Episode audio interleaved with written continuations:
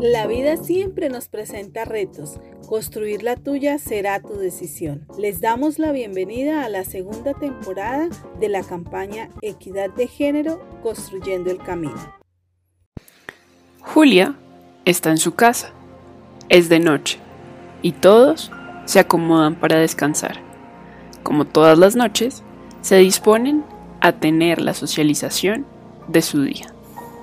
Uy, Pedro, hoy tuve un día bastante ocupado y estoy tan cansada, quisiera irme a dormir ya. Ahí traje algo de mercado con los bonos. Pero bueno, y cuénteme, ¿a usted cómo le fue? ¿Que cómo me fue? Si le digo no creo que su día haya sido tan difícil como el mío. Ah, y además le cuento, me quedé sin trabajo. Y ojalá esos bonos alcancen para la comida porque yo no soy el único responsable en esta casa. Ay, ¿ustedes otra vez discutiendo? No, no, hija. Simplemente estamos conversando. A ver, María, discutiendo. Usted como siempre opinando. Además, las mujeres como siempre no saben de lo que hablan. María, su papá se quedó sin trabajo.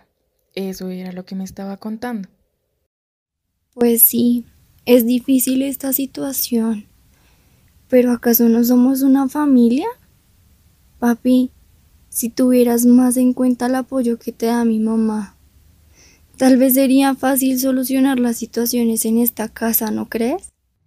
Un paso necesario para acercarnos a formas más equilibradas de relacionarnos hombres y mujeres es reconocer la manera en que los hombres construyen y expresan su masculinidad y cómo esto influye en el tipo de relaciones y convivencia que establecen, reconociendo otras formas de pensar, sentir y por consiguiente de comportarse, tanto hombres como mujeres.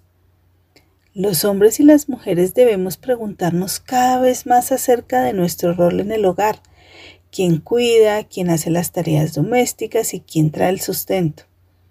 Y es que aceptar que hombres y mujeres podemos compartir responsabilidades y así el control de situaciones de la vida cotidiana no siempre debe estar centrado en una sola persona. ¿Tú qué opinas? Nos encontraremos pronto. Este podcast fue creado por el equipo de la Fundación Laudes Infantis, proyecto subvencionado por el Gobierno de La Rioja de España y ejecutado por el ISCOT y la Fundación Laudes Infantis con la colaboración del Observatorio de Políticas Públicas Sociales y Educativas y Semillero Paz SOS de la Universidad de La Salle.